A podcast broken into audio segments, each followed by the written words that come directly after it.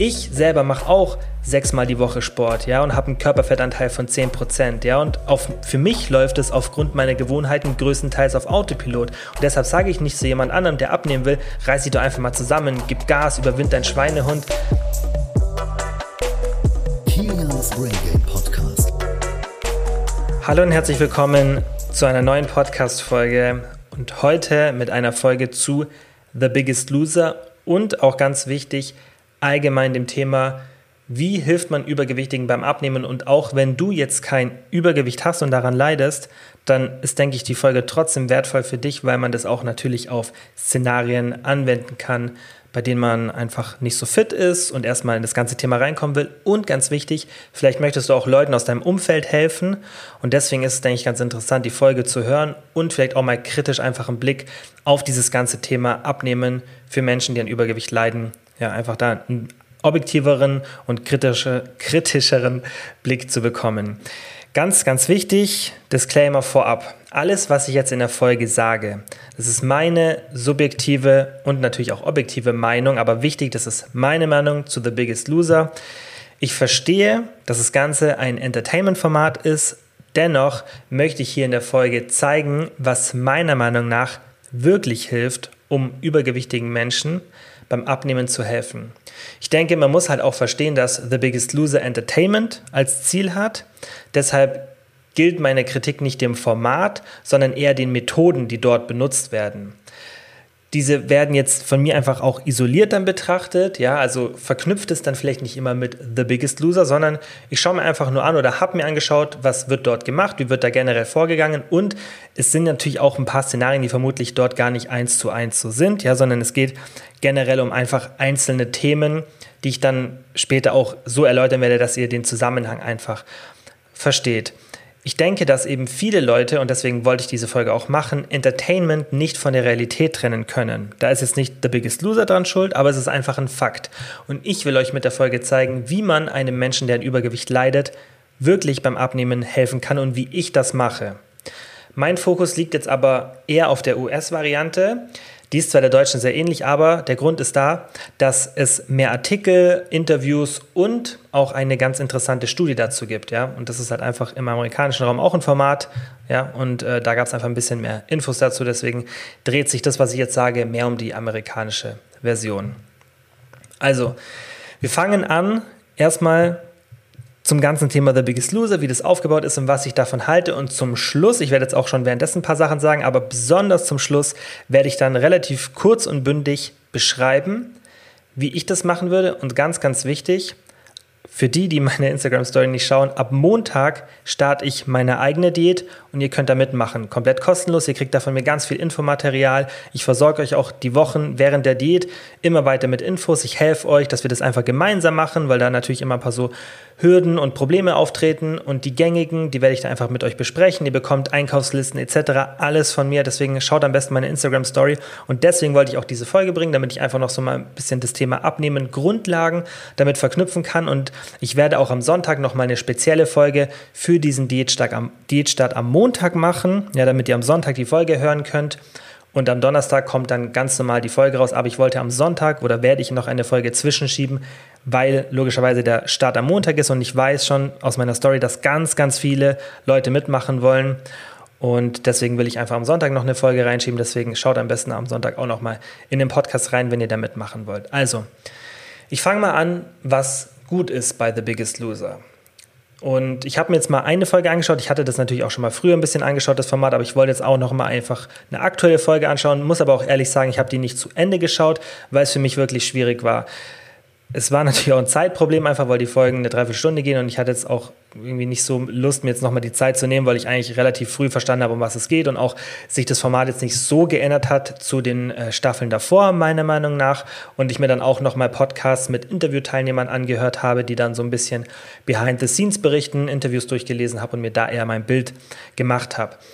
Was mir jetzt aber in der ersten Folge aufgefallen ist, und das weiß ich, dass The Biggest Loser das generell macht, es gibt Challenges. Und das finde ich ist was Positives, denn das ist eine Art der Gamification. Das heißt, da wird einfach mit einem spielerischen Element Sport so einfach ein bisschen spaßiger gemacht. Das Problem, was dann da entsteht, dazu komme ich später noch, aber generell ist der Gedanke von Challenges Und das finde ich auch eine coole Sache, auf jeden Fall gut. Ja, ist auch ein bisschen Konkurrenzdruck. Ähm, die Teilnehmer sprechen auch in Interviews teilweise davon, ja, dass es auch bewusst so war, dass sie so ein bisschen mehr diesen Konkurrenzgedanken kriegen. Und das ist auch was, was ich ohne die Interviews mir direkt gedacht habe, das finde ich gut, dass als ich mir allgemein meine eigenen Gedanken gemacht habe, dass bei den Challenges einfach so eine Gamification drin ist und der Konkurrenzdruck ein bisschen da ist und da steigt dann oft die Motivation. Manche Leute überfordert sowas dann aber auch. Ja, aber dazu kommen wir später. Aber generell Challenge ist einfach eine leichte Gamification. Die Konkurrenz ist so da, das heißt, man hat so ein bisschen mehr Druck und wie gesagt, dann kann auch der Spaß einfach ein bisschen mehr steigen. Und mit Spaß an Sport ranzugehen, sage ich euch ja oft, ist super, super wichtig. Was ist noch gut? Zweiter Punkt, dass der Fokus auf Sport und der, der, Ernährung liegt, ja, und es keine so diese typischen 0815 Zeitschriften Diäten sind, ja, mit irgendwie Kohlsuppe-Diät oder sonstiges, ja, das heißt, man versucht jetzt nicht hier irgendwie keine Ahnung, wie bei anderen ähm, kleinen so Berichten im Fernsehen, ja, dann irgendeine Diät auszuprobieren und dann schickt man halt irgendwie zwei Leute zwei Wochen auf diese Diät, quält die kurz rum und schaut dann, was passiert und dann im Endeffekt, ja, ähm, ist es nie ein tolles Ergebnis, was da rauskommt, ja, oder nichts Nachhaltiges. Und das finde ich schon mal gut, dass es da nicht gemacht wird. Das muss man ja dann auch sagen, das ist auf jeden Fall was Positives. Und man könnte vielleicht jetzt noch der dritte Faktor sagen, was ist gut, es ist ein es ist ein Format, das entertaint, ja, weil sonst würde das nicht jedes Jahr wiederkommen, wenn die Einschaltquoten nicht dementsprechend wären. Das heißt, es ist auch eine Form von Entertainment. Die Frage ist halt, auf welche Kosten. Aber ich habe auch schon gesagt, das ist halt ganz, ganz wichtig, dass man, denke ich, auch The Biggest Loser nicht als ähm, es ist halt die Frage, ob man es kritisiert oder nicht. Ich möchte es halt jetzt in dieser Folge versuchen zu vermeiden, ja, also das möglichst objektiv zu lassen. Ob das dann gut ist, so ein Format zu machen und damit den Menschen dann so umzugehen, da denke ich, müsst ihr euch selber euer Bild äh, machen. Da möchte ich jetzt nicht so urteilen und äh, meine eine eigene Meinung kundtun. Ich denke, ihr könnt euch denken, was meine Meinung dazu ist, aber darum soll es in der Folge nicht gehen. Ich möchte wirklich da relativ oder so gut es geht objektiv bleiben, auch wenn das jetzt alles, was ich ist, wie gesagt, meine Meinung ist. Also, jetzt kommen wir zum größeren Teil. Was ist schlecht? Und da kommen wir zum ersten Punkt, der auch wieder die Challenges betrifft, und zwar das sind zu harte Challenges.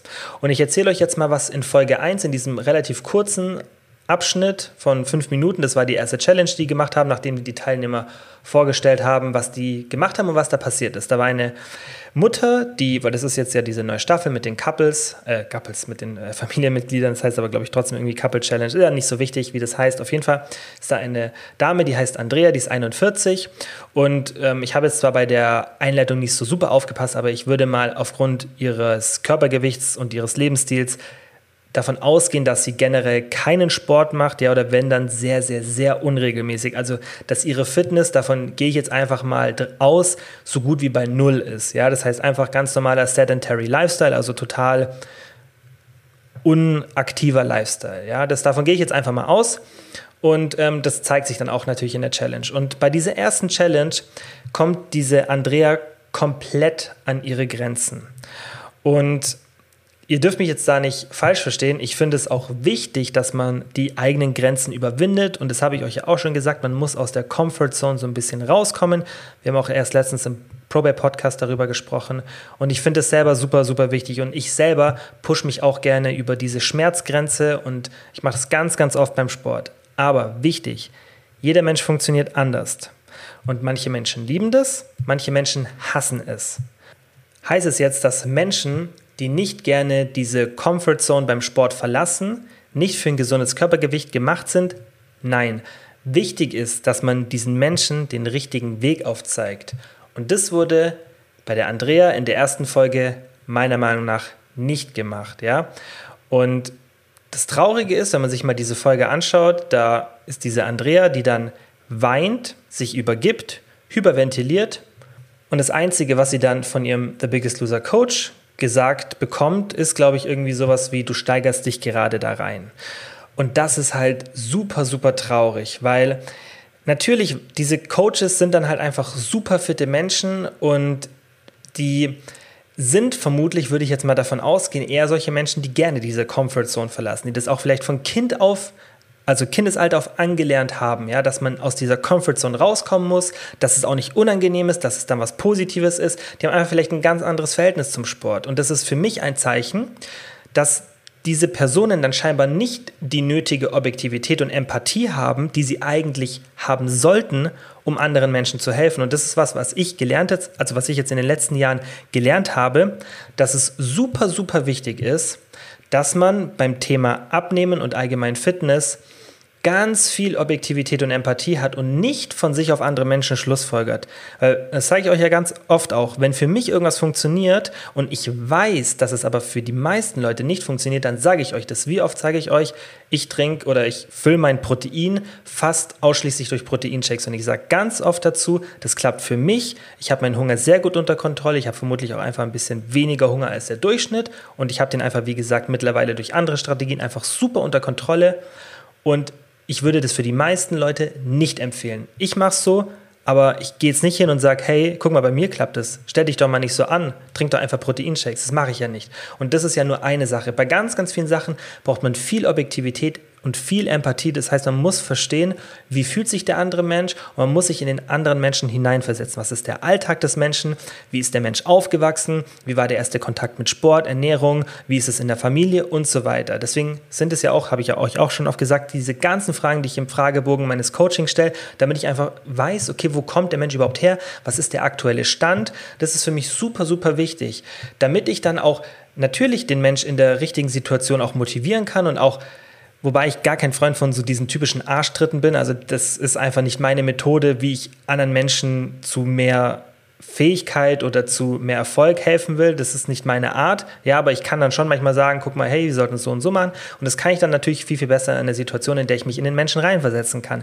Und einer Person, die sich komplett die, am, am, am Ende ist und wenn ihr diese Folge seht, ja, dann werdet ihr das vermutlich ähnlich wie ich jetzt sehen, ja. Wenn die Person sich übergibt, hyperventiliert und einfach am Boden ist, Natürlich kann man jetzt argumentieren und deswegen habe ich ja von Anfang an gesagt, das ist einfach nur meine Meinung zu der Situation. Natürlich könnte man argumentieren, hey, man muss diesen Leuten mal zeigen, dass sie da rauskommen aus der Comfort Zone und dass die sich da einfach mal zusammenreißen sollen und vielleicht hat sie sich auch ein bisschen reingesteigert, aber meine Vorgehensweise und das will ich euch ja zeigen, was ich einfach machen würde, ist, dass man eher mit den Leuten arbeitet und eine Möglichkeit findet, wie diese Andrea in diese Situation reinkommt, ohne dass sie sofort wieder aus dieser Situation raus will. Und zu dem Thema werde ich später nochmal kommen, ja, weil ich selber mache auch sechsmal die Woche Sport, ja, und habe einen Körperfettanteil von 10 Prozent, ja, und auf, für mich läuft es aufgrund meiner Gewohnheiten größtenteils auf Autopilot. Und deshalb sage ich nicht zu jemand anderem, der abnehmen will, reiß dich doch einfach mal zusammen, gib Gas, überwind deinen Schweinehund,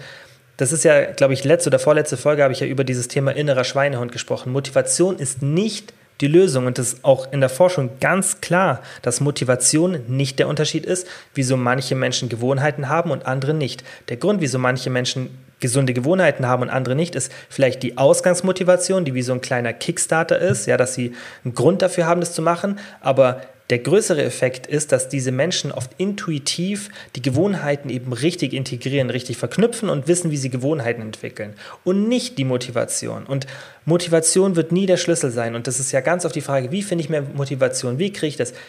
Es ist nicht so wichtig und darüber habe ich ja auch schon gesprochen im Podcast. Motivation ist nicht die Lösung. Deswegen ist es halt Motivation ist ein Teil des Puzzles, aber nicht die Lösung. Ja, man kann einen Menschen noch so oft motivieren, irgendwann lässt die Motivation immer nach. Und dann steht man vor einer Wand und man kommt nicht weiter.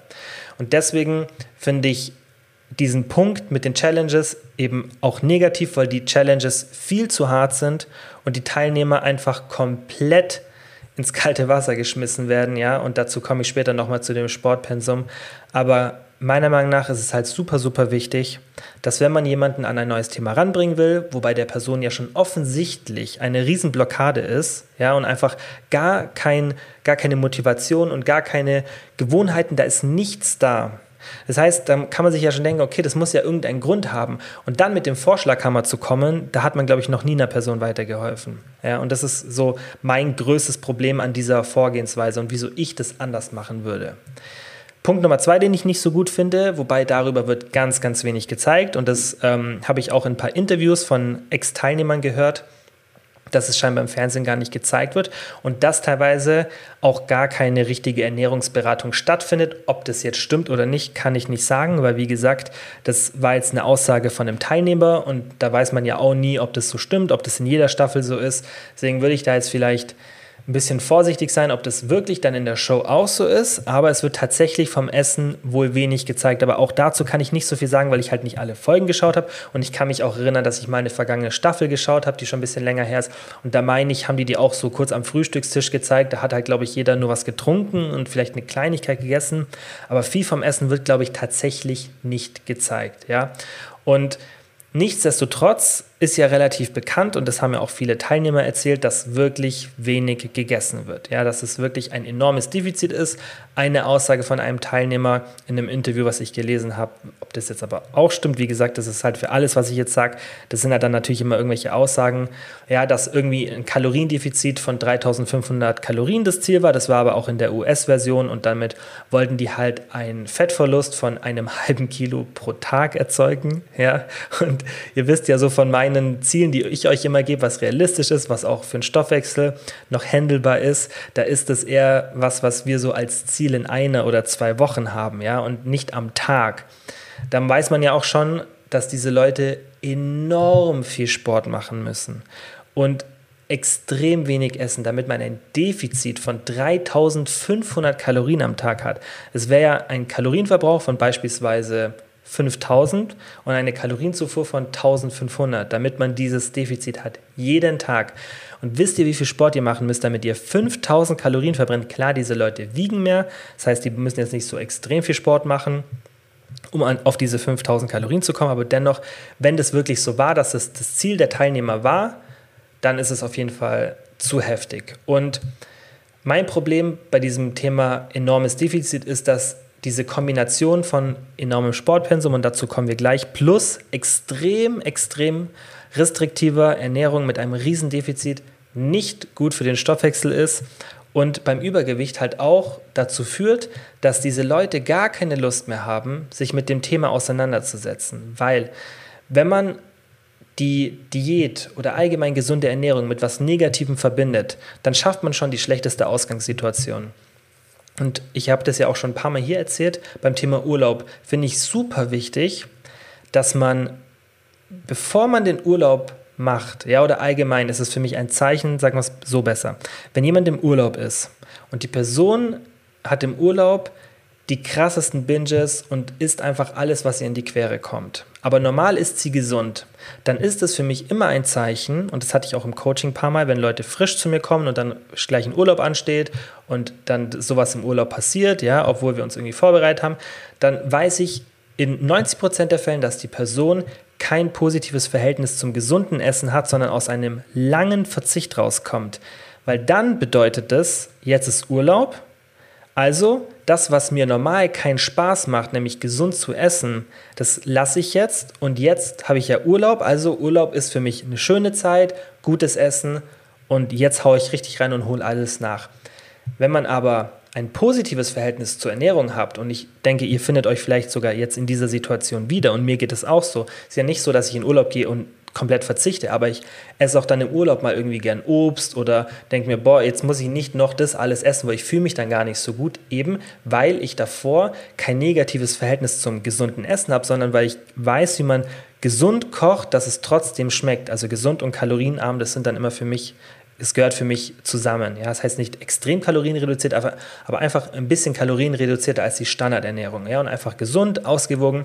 Und wenn ich ein positives Verhältnis dazu habe, dann habe ich ja im Urlaub gar nicht das Gefühl, dass ich das jetzt komplett sein lassen muss, weil es ist ja trotzdem immer was Schönes. Also ja nichts was Negatives, was ich sein lassen muss. Wenn ich irgendwas anderes in meinem Alltag habe, was mich stresst und was nervt, natürlich, dann lasse ich das auch im Urlaub sein. Aber die Ernährung sollte das ja nicht sein. Also ich hoffe, ihr versteht, was ich meine. Dann ist die Ernährung, die gesunde Ernährung, dann wird die falsch angegangen, wenn man die im Urlaub komplett vernachlässigt. Dann muss man schauen, okay, wie kann ich in Zukunft schaffen, dass ich die Ernährung als was Gutes sehe, das mir Spaß macht, das mir schmeckt und das halt einfach dazu führt, dass ich nicht das Gefühl habe, dass ich ständig verzichte. Aber das, was dort in der Show dann gemacht wird mit so einem extremen Ernährungsverzicht und allen Teilnehmer, wie gesagt, ob das jetzt auch wieder stimmt, ist halt die Frage, der hat dann auch erzählt, dass er teilweise wirklich fast gar nichts mehr gegessen hat und noch ein bisschen Gemüse, irgendwie Brokkoli sich püriert hat ähm, und dass auch gar keine wirkliche Ernährungsberatung da war. Das kann ich, wie gesagt, nicht sagen, ob das dann tatsächlich so ist.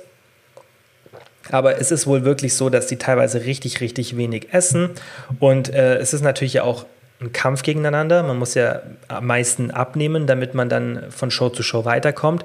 Und dann kann das natürlich dazu führen, weil die Teilnehmer natürlich in der Show bleiben wollen, dass man dann extrem wenig isst. Und wie gesagt, ich denke auch vielleicht das Format zu kritisieren, ist vielleicht nicht das Richtige, weil das ist halt ein Format, das ist Entertainment und es geht mir eher um die Taktiken, die dann benutzt werden, dass man nicht denkt, ah, okay, das benutze ich jetzt für mich in meinem normalen Alltag auch. Darum geht es mir eigentlich hauptsächlich, ja.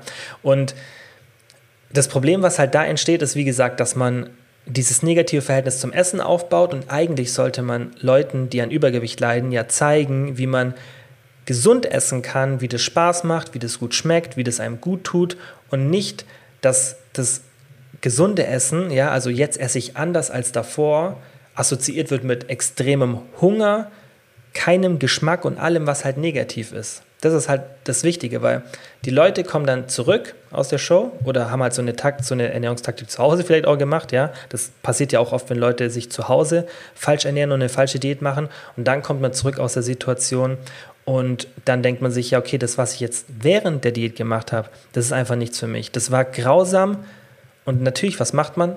irgendwann ist man dann wieder so wie davor. Und das ist ein wirklich, wirklich schlimmer Effekt, weil dann war die ganze Diät umsonst und dass es dafür Beweise gibt, dazu kommen wir jetzt dann auch gleich nochmal. Dritter Punkt, der für mich auch negativ ist und den ich normalerweise dann auch nicht so empfehlen würde, ist dieses enorme Sportpensum. Die Teilnehmer berichten teilweise von vier Stunden Training an sechs Tagen pro Woche. Wie gesagt, auch ob das jetzt wieder in jeder Staffel und jeder Show ist, keine Ahnung, aber das sind halt ähm, Aussagen von Teilnehmern gewesen und das wären dann, das war aber auch aus der US-Version, es wären dann 24 Stunden Sport in der Woche, ordentlich. Ja, ähm, das machen manche im Monat, die super fit sind. Und ähm, das, obwohl die Teilnehmer ja in der Regel von null Stunden Sport kommen. Ja, das heißt, das ist ja auch nochmal ein Unterschied, ob jemand, der relativ fit ist, dann einfach mal in so ein Hardcore-Camp reingehen würde, ja, und dann vier Stunden Sport an sechs Tagen pro Woche macht, oder ob das eine Person ist, die teilweise nicht mal ohne Schnaufen fünf Treppen hochkommt. Und das soll jetzt nicht irgendwie verachtend sein, sondern das ist einfach die Realität. Ja, das, das ist einfach die Realität, wie unfit diese Menschen sind. Und es geht ja nicht darum, diese Leute dann zu quälen und die Körper so zu belasten, sondern es sollte ja eher darum gehen, dass man den Leuten zeigt, guck mal, so kannst du Sport machen, so kommen wir jetzt von diesem Gewicht, das du hast, weg, dann kannst du auch mal die Stufen hochlaufen, ohne dass du außer Atem bist und dann schauen wir weiter. Und wie ich das machen würde, erkläre ich auch gleich später nochmal. In der Show werden halt primär diese Challenges gezeigt. Und natürlich ist das Ziel, dass die Teilnehmer einen enormen Gewichtsverlust erreichen, damit es halt bei diesem wöchentlichen Wiegen zu Spannung und diesen enormen Ergebnissen kommt. Das verstehe ich auch, wie gesagt, das ist ein Entertainment-Format. Und ein Teilnehmer hat in einem Interview, das habe ich ja vorhin schon gesagt, berichtet, dass er das Ziel hatte, 3500 Kalorien pro Tag im Defizit zu sein. Und dieses Pensum ist halt nicht nur schlecht für den Stoffwechsel, das führt dann halt auch dazu, also mit diesem hohen Sportpensum, dass diese Teilnehmer nicht nur die Abneigung zur Ernährung, wie vorhin erwähnt haben, sondern auch irgendwann zum Sport. Weil, wenn man halt jahrelang übergewichtig ist und keinen Sport macht und sich dann monatelang, sechs Wochen, weil die Shows, also in den USA ist es teilweise so, dass diese Shows auch wenn es dann nur ein paar Wochen ausgestrahlt wird, teilweise wohl monatelang gehen. Also die gehen teilweise ewig. Und das ist ja normal so, dass man Shows länger dreht, als sie ausgestrahlt werden. Aber die müssen trotzdem, damit halt auch diese, diese Wiegeeinheiten, ja, oder wenn die halt von Show zu Show sich wiegen, damit da halt einfach ein bisschen mehr Gewicht da ist, das verstehe ich auch, ja, wird das, wird das, es ist ein längerer Zeitraum, als es dann äh, erscheint. Und das macht ja auch Sinn aus Entertainment-Sicht, klar, dass dann jetzt dann nicht dieser Mini-Unterschied ist, ob das jetzt gut ist oder nicht, ist eine andere Frage, aber aus Entertainment-Sicht macht es ja Sinn. Auf jeden Fall sind die dann monatelang, sechsmal pro Woche, stundenlang müssen die sich abquälen und dann ist es halt kein Wunder, dass wenn man jahrelang übergewichtig war, dass man dann noch ein viel, viel schlechteres Verhältnis zum Sport hat als schon davor. Ja, und man muss halt auch bedenken, dass diese Menschen, die an Übergewicht leiden, an so einem enormen Übergewicht, dass da ja auch Schmerzen und Kreislaufprobleme zu Beginn auftreten. Ja? Also sportliche Leistungsfähigkeit muss man ja aufbauen und das hat man in dieser ersten Folge bei der Andrea sehr, sehr gut gesehen, weil das, was sie gemacht hat, war in meinen Augen, das war kein Aufgeben oder, oder Schauspiel oder sonstiges. Die war am Ende und ich habe da, also mir hat das wirklich leid getan. Ich habe da richtig Gänsehaut gekriegt, weil ich das, weil mich, mir hat es wirklich, wirklich leid getan, wie diese Frau mit 41 Jahren da ähm, am Boden ist und ähm, sich da halb auskotzt und alles. Und natürlich, wie gesagt, man muss halt da irgendwie auch versuchen, dann da nicht so ähm, das als, als was Rationales zu sehen, sondern als Entertainment. Aber mir aufgrund meines Berufes fällt es halt super, super schwer. Deswegen habe ich die Folge auch nicht ganz angeschaut.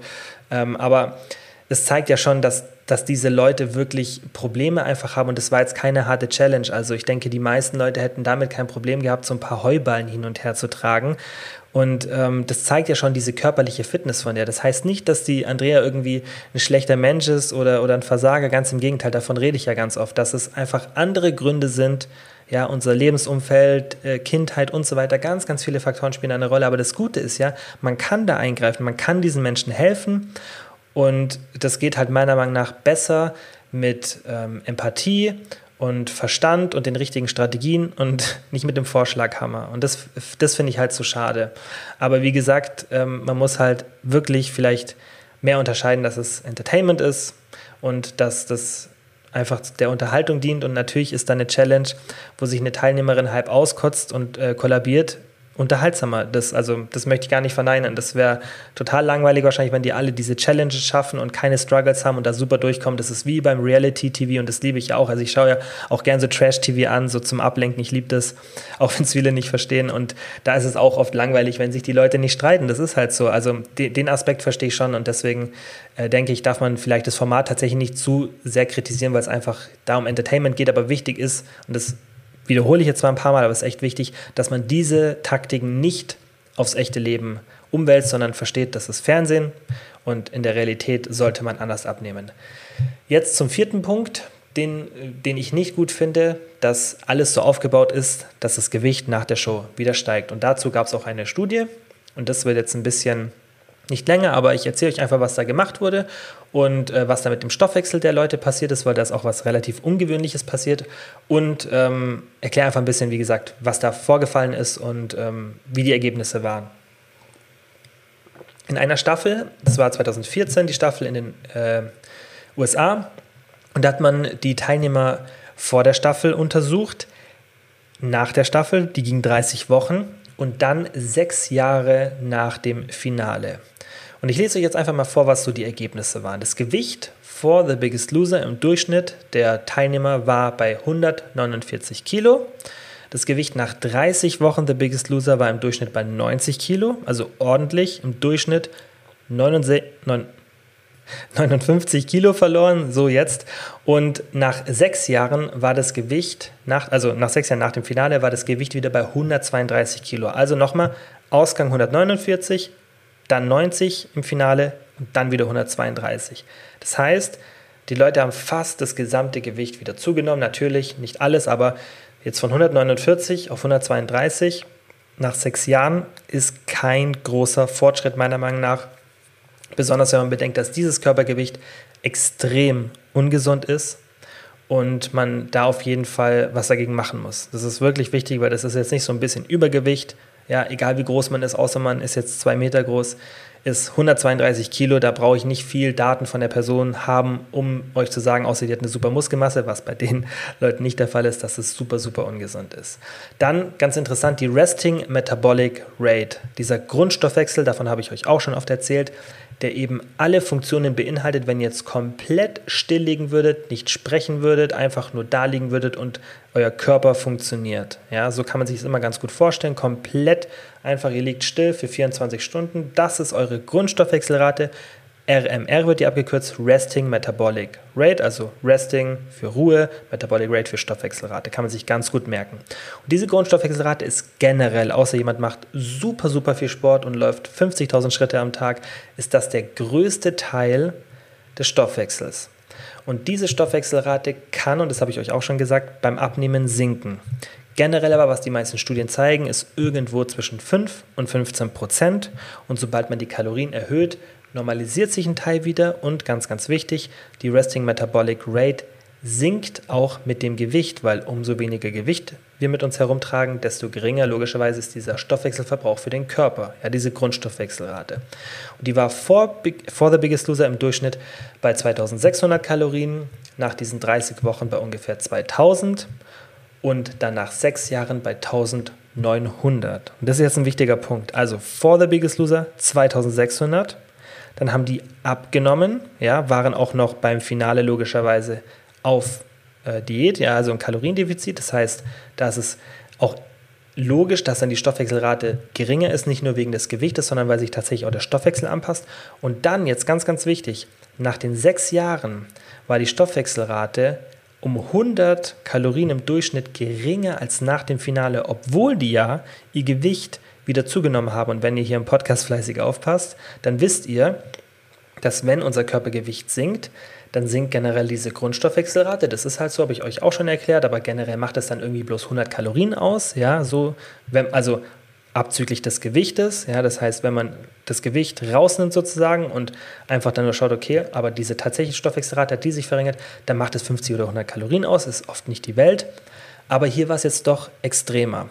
Also die hätten ja eigentlich, wenn sie 2600 Kalorien bei diesen 150 Kilo im Durchschnitt hatten und dann bei 130 nur noch 1900, also sogar weniger als mit den 90 Kilo, dann ist schon irgendwas komisch. Und das hat eben diese Studie untersucht. Dann gab es eine Reaktion.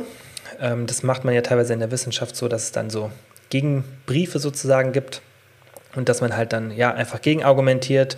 Und ähm, da war halt dann einfach das Bedenken, dass in dieser Studie bei den Teilnehmern die, der Stoffwechsel nicht richtig gerechnet wurde. Es waren teilweise auch wohl falsche Daten, weil teilweise Teilnehmer nach diesen sechs Jahren dann wieder mal auf Diät waren und viele dieser Daten halt verfälscht waren. Und ganz, ganz wichtig, wenn man sich die restliche Studienlage anschaut, dann sieht man diese krassen Anpassungen in der Regel nicht. Das heißt, da muss irgendwas falsch gelaufen sein und normal läuft es auch so in der Wissenschaft, wenn es einen Konsens gibt und dann eine Studie kommt, die auf einmal was ganz anderes zeigt, dann heißt es nicht, dass auf einmal das der Beweis ist, sondern dann ist es eher so, da müsste man das nochmal replizieren, müsste schauen, okay, passiert es nochmal, haben wir irgendwas falsch gemacht und davon geht man halt aus, dass hier irgendwas bei den Daten nicht passt, weil es einfach nicht mit dem Rest der Datenlage übereinstimmt. Deswegen ganz wichtiger Punkt. Die Stoffwechselrate ist zwar scheinbar in dieser Studie runtergegangen, aber das können wir jetzt mal ignorieren, weil wie gesagt, da wurde viel Kritik geübt, dass es nicht richtig gemessen wurde und dass da viel nicht gepasst hat. Und deswegen sollten wir uns eher auf das Gewicht fokussieren, was ja im Endeffekt dann der Grund ist, ja, und das wichtig, das ist jetzt wirklich ein wichtiger Punkt, man könnte ja argumentieren, und das war ja dann sozusagen das Ergebnis der Studie, die Methoden von The Biggest Loser sind nicht schuld, sondern die Stoffwechselanpassungen, weil das Gewicht ist ja runter und nur wieder so hoch, weil sich halt der Stoffwechsel nicht erholt hat. Das sehen wir auch ja, wie gesagt, 1900 Kalorien nach sechs Jahren, ja, obwohl ähnliches Gewicht wie vor The Biggest Loser und da hatten wir 2600 Kalorien. Das heißt, 700 Kalorien und dann in der Studie haben die auch noch das Gewicht korrigiert und dann waren trotzdem 500 Kalorien weniger. Das heißt, sie haben gesagt, okay, aufgrund dieses enormen Gewichtsverlustes, obwohl das Gewicht wieder nach oben ist, haben die 500 Kalorien weniger verbraucht. Würde dann diesen Gewichtsanstieg auch erklären, meiner Meinung nach, aber wie gesagt, das ist für mich nicht ein, ein driftiges Argument, weil wirklich halt Fehler gemacht wurden bei der Ausmessung des Stoffwechsels und deswegen ist das nicht die Entschuldigung dafür, dass das Gewicht von 90 Kilo im Durchschnitt wieder auf 132 hochgegangen ist. Und der Grund dafür, das habe ich euch vorhin erklärt, sind diese Methoden, weil die Leute, wie typisch im Jojo-Effekt, und da habe ich auch schon Folgen drüber gemacht, einfach wieder in alte Verhaltensmuster rutschen, kein Sport, schlechte Ernährung und dann geht das Gewicht hoch, weil einfach Sport und Ernährung mit was Negativem assoziiert werden, man gar nichts drüber gelernt hat, ja, und dann einfach wieder das alte Verhalten eingreift und dann dauert es einfach ein paar Jahre oder auch ein paar Monate und dann ist das Gewicht wieder auf dem alten Stand. Dann noch der ähm, Komplettheit halber sage ich euch jetzt noch, was äh, noch für zwei Werte waren. Die Lean Body Mass war vor The Biggest Loser bei durchschnittlich 76 Kilo, im Finale bei 75 Kilo und nach sechs Jahren nach dem Finale bei 70 Kilo. Leptin, da komme ich jetzt nicht mehr dazu, diese Nanogramm pro Milliliter, ähm, das interessiert euch nicht. Auf jeden Fall ist Leptin ähm, gesunken extrem und dann nicht wieder auf das normale Niveau gestiegen. Ja, also die genauen Zahlen muss ich euch da jetzt nicht sagen, aber es ist auf jeden Fall nach unten gegangen und dann nicht wieder so hoch gestiegen, wie es hätte steigen sollen. Wie gesagt, dann wieder das gleiche Thema. Es waren wohl noch ein paar Teilnehmer nach diesem Finale auf Diät und das Leptin in der Diät nach unten geht und danach wieder steigt das normal. Also da jetzt auch nichts super, super Auffälliges. Ja. Und das, was die Teilnehmer im Endeffekt hatten, war halt eine normale Metabolic Adaptation, kein Damage. Ja, das habe ich euch ja auch schon ein paar Mal erklärt. Es gibt keinen kaputten Stoffwechsel, sondern nur einen angepassten, der auch temporär ist oder aufgrund eines geringeren Körpergewichts geschuldet ist und dann auch nicht so enorm ist. Ja, und geringeres Körpergewicht ist gleich geringer Verbrauch. Relativ simpel. Und jetzt kommen wir eigentlich zum fünften Punkt, der aber, wie gesagt, vorhin schon mal von mir auch ähm, erwähnt wurde, ist, dass es ein TV-Format ist, ja, aber dennoch wird die falsche Message vermittelt. Das ist mein fünfter Kritikpunkt sozusagen an den Methoden und vielleicht auch dann tatsächlich mal eine direkte Kritik, wobei die Frage halt ist, ob die Show überhaupt irgendeine Message vermitteln will oder ob es hier wirklich nur um Entertainment geht und vermutlich geht es, es ist halt auch vermutlich so, deswegen ist die Kritik vermutlich auch gar nicht mal berechtigt, weil wahrscheinlich geht es der Show wirklich einfach nur um Entertainment und nicht dazu, Leuten beim Abnehmen zu helfen. Ja, deswegen ist es eigentlich kein richtig fairer Punkt, weil wenn du keine Message vermitteln willst, ja, dann darf man dir auch nicht sagen, hey, du vermittelst die falsch, falsche Message. Das finde ich immer relativ wichtig, weil man muss ja nicht mehr für alles kritisiert werden, was man macht oder was man sagt, solange man das nicht so bewusst sagt, ja, dass man damit irgendwie Leuten was erzählen will oder was erreichen will. Ich hoffe, ihr versteht, was ich meine. Nur wenn man halt irgendwas macht, muss man ja nicht über alles, was jeder Mensch macht, drüber schauen. Das finde ich ist immer ganz, ganz wichtig. Das fällt mir auf bei Leuten, die in der Öffentlichkeit stehen die dann für irgendwas kritisiert werden, dass die für sich im eigenen machen und das dann irgendjemand aufschnappt oder irgendein Paparazzi mitbekommt, dann denke ich mir immer so, aber der, der Person ging es gar nicht irgendwie darum, das nach außen zu tragen. Und wenn wir bei uns allen über alles, was wir machen, schauen würden, dann findet man bei jedem irgendwie Dreck am Stecken. Ja, jeder macht irgendwas, was ethisch vielleicht nicht so korrekt ist. Und das ist halt die Realität. Natürlich bemüht man sich sicher auch als eigene Person, aber es geht ja auch immer darum, was man für Blickwinkel hat und was für eine Person vielleicht ethisch vollkommen korrekt ist, aber für viele andere nicht. Wer urteilt denn, was, was richtig oder was falsch ist? Das ist ja auch immer die Frage. Deswegen denke ich halt, dass man wahrscheinlich gar nicht mal die Message ähm, kritisieren dürfte, weil halt gar nicht die Aufgabe von The Biggest Loser ist, jetzt viele Leute zum Abnehmen zu animieren. Ja, und das muss man, denke ich, da immer wirklich beachten und ähm, ja, darf dann einfach da nicht so wirklich urteilen, weil es geht, also ich habe das auch nie in der Show gehört, dass es halt so heißt, boah, wir animieren jetzt voll viele zum Abnehmen, sondern das ist halt diese Leute, die in der Show sind, denen, ähm, denen helfen wir jetzt oder, oder die bringen wir jetzt dazu und das ist eine Challenge für die und so, das, das wird ja schon auch so kommuniziert. So, jetzt zum Thema, wie würde ich vorgehen. Ich halte das jetzt relativ kurz, weil in den nächsten Wochen wird es ganz viel um das Thema gehen, wie ich da rangehen werde und ähm, oder wie ich da rangehen würde, wie ich es mache und ähm, da machen wir das ja dann auch zusammen. Aber ich erkläre kurz mal bei Menschen, die an starkem Übergewicht leiden, wie ich vorgehen würde bei diesen Themen oder wie ich sowas generell gestalten würde. Wäre natürlich wahrscheinlich relativ langweilig, würde sich auch keiner anschauen, aber es geht ja hier um ein reelles Szenario und ähm, dass man da einfach da auch diesen, ähm, diesen Unterschied sieht, ja, was, was halt Entertainment ist und was Realität ist, weil darum geht es mir.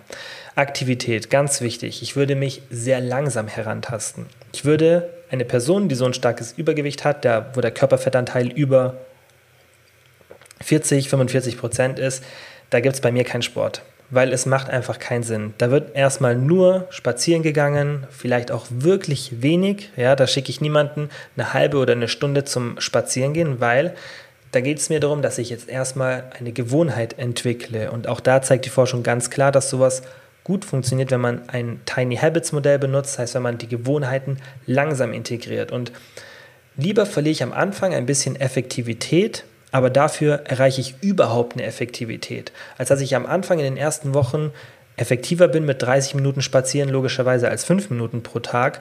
Aber wenn dann das Risiko zu hoch ist, dass die Person nicht beständig ist und gar keine Gewohnheit aufbaut, dann habe ich ja nach diesen 30 Wohnheiten, drei, drei Wochen oder zwei Wochen nach, wann es auch immer dann scheitert, ja, oder wenn es scheitern könnte, vielleicht bei der Hälfte der Person, vielleicht bei mehr, habe ich dann im Endeffekt gar keine Effektivität. Und deswegen gehe ich lieber mit einer Taktik ran, die mir am Anfang nicht so viel Aktivität, äh, Effektivität bringt, die aber bei 95 Prozent der Menschen dann auf lange Sicht zu einer Effektivität führt. Und so gehe ich generell beim Coaching immer ran.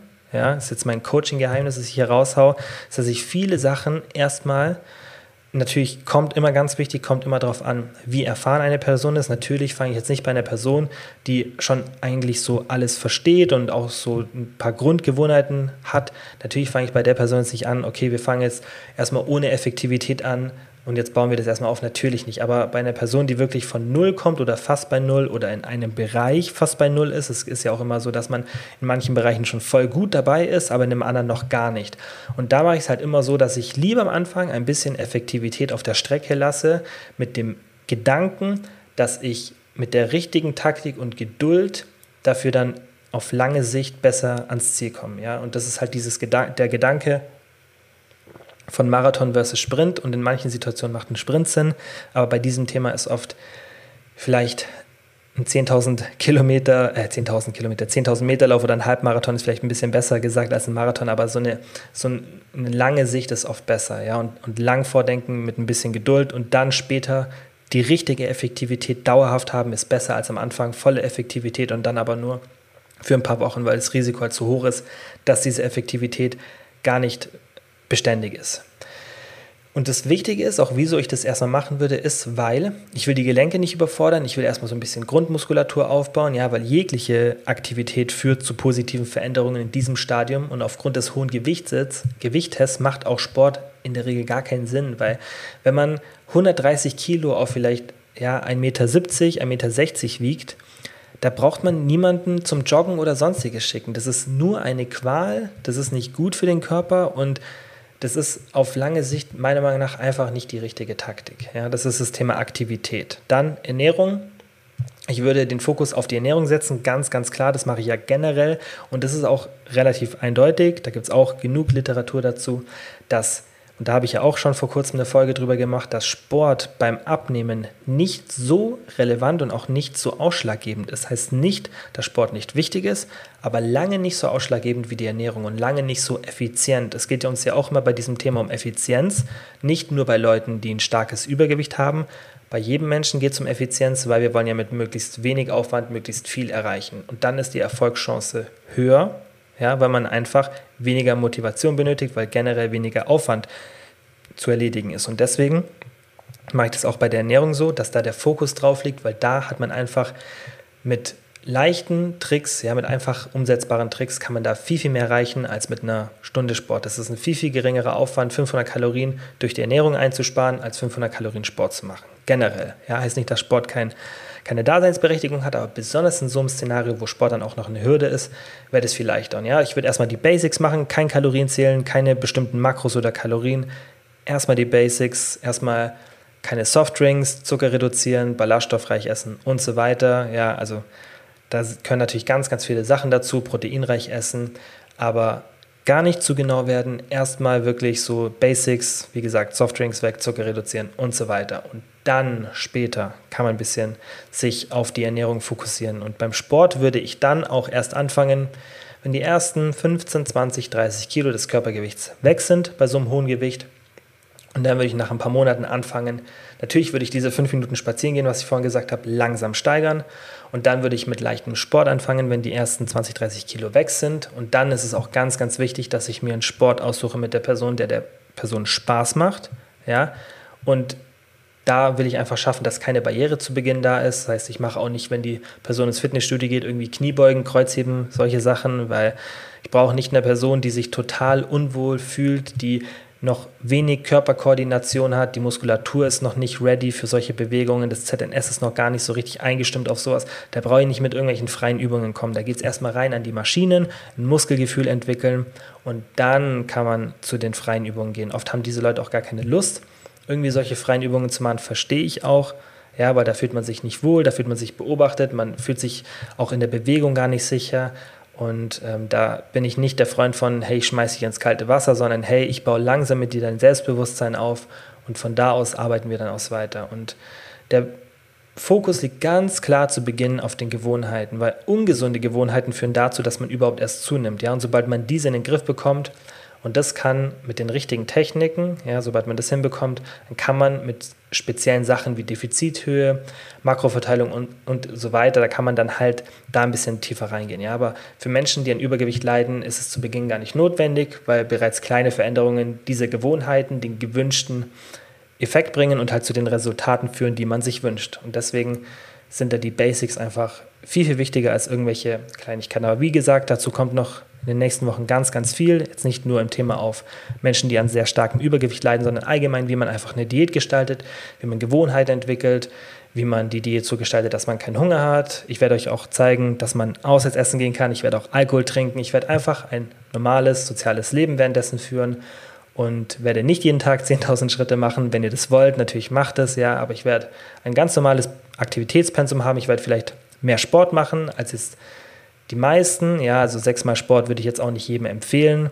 Aber vier, fünfmal Sport, denke ich, machen die meisten eh. Ja, und selbst zwei, dreimal Sport, damit wird es auch funktionieren. Ihr kriegt da von mir auch die Anleitung, dass es so klappt. Und wie gesagt, Sport ist eh nicht so super wichtig, aber ich werde euch einfach mitnehmen, werde euch zeigen, wie man ganz normal, wie gesagt, ein soziales Leben hat, ein ähm, gutes Kaloriendefizit hat, die Fortschritte hat, sich objektiv auch betrachten kann, die Fortschritte einschätzen kann und dann auch die Diät anpasst wie man den Stoffwechsel danach wieder regulieren kann. Vielleicht machen wir sogar einen Diet Break, muss ich mal schauen von der Länge her, ob das reinpassen wird. Aber ihr werdet auf jeden Fall in den ersten Wochen das ganz, ganz, ganz genau von mir erklärt bekommen. Wie lange wir das dann gemeinsam machen, muss ich mal noch schauen. Mein erster Plan ist so vier, fünf, sechs Wochen, dass ich euch zumindest so die Basics und den Anfang reinbringe und dann immer mal wieder update. Aber ich persönlich selber mache vermutlich, wenn mein Plan aufgeht und der wird wahrscheinlich aufgehen, so acht bis zwölf Wochen Diät, je nachdem, wie gut es dann läuft und auch an welchem Zeitpunkt ich optisch dann sage, so jetzt passt's. Ja, weil das ist immer für mich dann schwierig einzuschätzen, weil ich nicht ein Zielgewicht habe, sondern eher so einen optischen Körperfettanteil, den ich mir vorstelle. Deswegen wird es irgendwo acht bis zwölf Wochen dauern und da muss ich jetzt mal schauen, ob ich euch wirklich komplett in diesen acht Wochen dann die ganze Zeit nur abnehmen, abnehmen, abnehmen Tipps gebe oder auch ab und zu mal andere Themen reinbringen. Ich denke, ich werde weiter in andere Themen reinbringen, aber ihr bekommt auf jeden Fall ganz, ganz viele Infos, wirklich alle, die ihr benötigt in den ersten Wochen von mir und natürlich werde ich euch auch in dem gesamten Ablauf meiner Diät mitnehmen, weil ich das so und so in meiner Story dann zeige und natürlich auch hier im Podcast immer mal wieder Updates geben. Ich würde mich freuen, wenn ein paar von euch mitmachen, wenn ihr natürlich mit eurem Gewicht zufrieden seid dann ähm, könnt ihr vielleicht mitmachen und irgendwie ein, zwei Kilo verlieren, wenn ihr gerade sagt, hey, das wäre so Wohlfühlgewicht, dass ich einfach nur ein, zwei, drei Kilos verliere, ist ja oft so. Und ähm, dann könnt ihr mitmachen, dann lernt ihr auch mal so, wie ich eine Diät machen würde. Wie das dann funktioniert, einfach bei mir die Instagram-Story schauen. Und wie gesagt, am Sonntag kommt hier nochmal die Anfangs-Podcast-Folge, so ein bisschen zur Struktur. Und dann würde ich sagen, wie immer, vielen, vielen Dank fürs Zuhören und bis zum nächsten Mal. Ciao.